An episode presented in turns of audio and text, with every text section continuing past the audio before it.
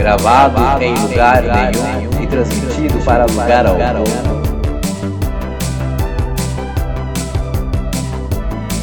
Dinossauro quase. Rubem Fonseca, Tom Zé, Adalgisa Neri, Caetano Veloso, Jorge Amado, Glauber Rocha, Lígia Fagundes Teles, Inácio de Loyola Brandão, João Ubaldo Ribeiro, Wali Salomão, Jardes Macalé, Jorge Ben, Nelson Pereira dos Santos, Aleijadinho, Tarsila do Amaral, Helena Meirelles, Machado de Assis, Yacunanto Chá, eu passaria uma vida inteira.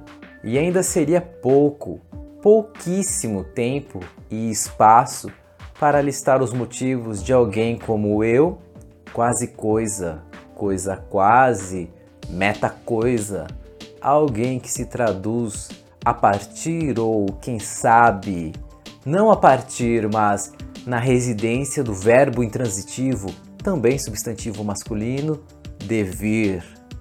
Não é a política, nem o esporte, nem a família, nem a religião, tampouco esta sociedade capitalista, dos liberais conservadores e dos anarcocapitalistas, que se finge de nacionalista, patriota, réplica perfeita de um morto-vivo saído das páginas de um romance de Érico Veríssimo.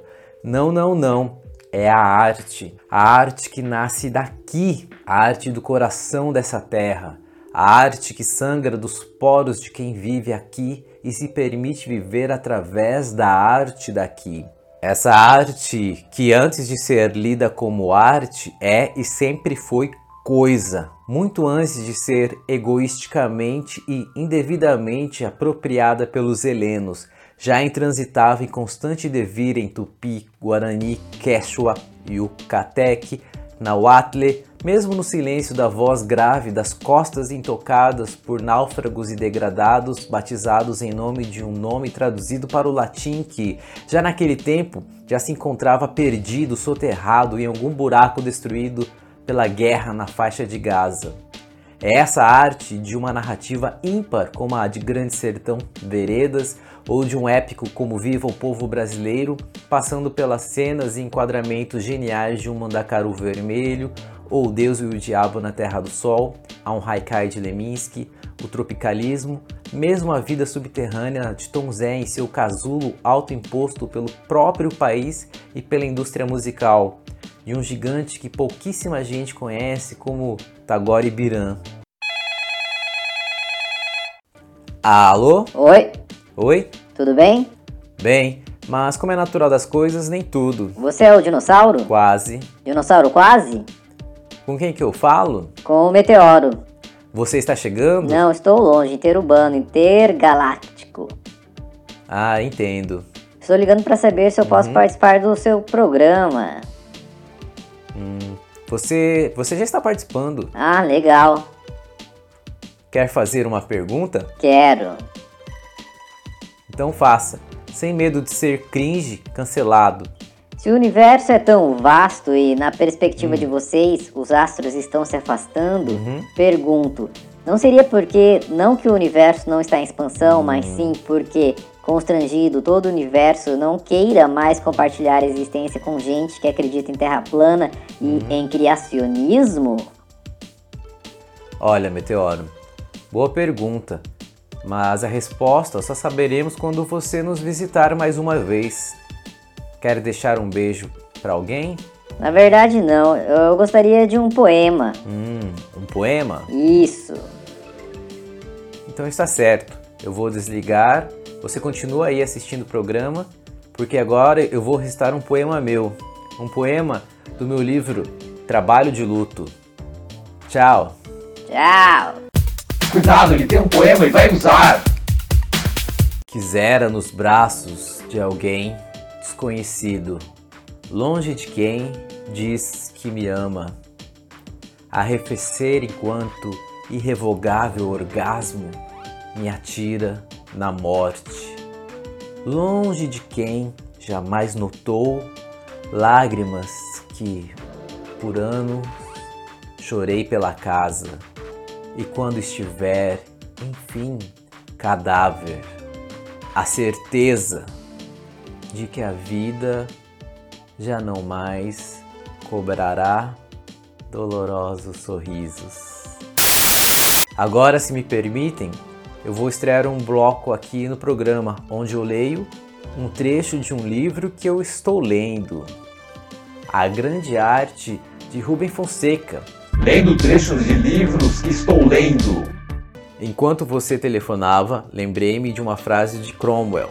A democracia é forte na Inglaterra porque neste país os homens de bem têm a mesma audácia dos canalhas. Não é o que acontece, infelizmente, acontece no Brasil. Aqui os homens de bem são covardes, as pessoas mais qualificadas querem apenas e de qualquer maneira fazer grandes fortunas. E não me refiro a você, que é rico de nascença e tem demonstrado grande espírito público, mas no país inteiro, mesmo nos estados mais pobres, grandes patrimônios individuais foram construídos, nem sempre de maneira honesta, milionários saídos do nada, homens inescrupulosos que se aproveitaram da situação que o país atravessa para se encher de dinheiro.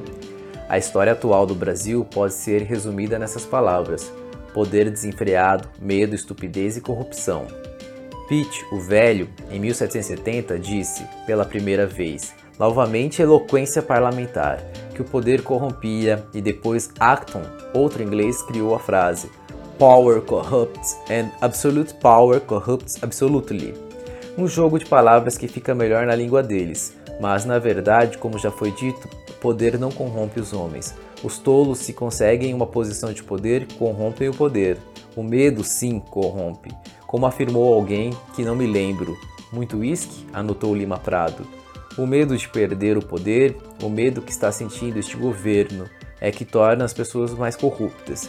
Se me permite um circunlóquio, no Brasil o poder cria corruptos e a corrupção cria poderosos. Dinossauro Indica.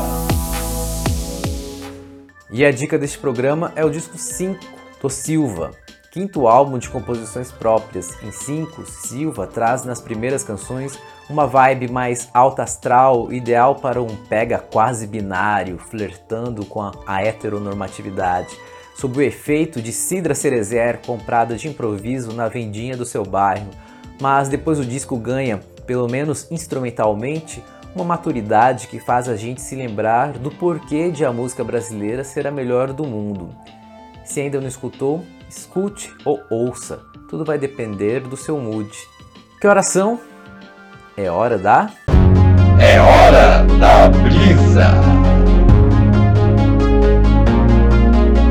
Comprei um pacote rosa-choque de pipoca doce industrializada. Ao fim do pacote, depois que degustei 99,9% das pipocas, me dei conta de que a política na América Latina é como as pipocas do pacote rosa-choque. Raras são as que são realmente crocantes e doces. Só há uma solução: fazer pipoca doce em casa ou convocar o povo para derrubar o imperialismo que comanda a indústria das pipoca doces. No fim da revolução, é preciso se lembrar de mascar cravos ao invés de usar fio dental. E estamos chegando ao fim de mais um episódio dessa experimentação que eu batizei de Dinossauro Quase. Se você está acompanhando pelo YouTube, inscreva-se no canal, curta, ative o sininho e, caso você esteja escutando no formato podcast, compartilhe o link do episódio com mais pessoas.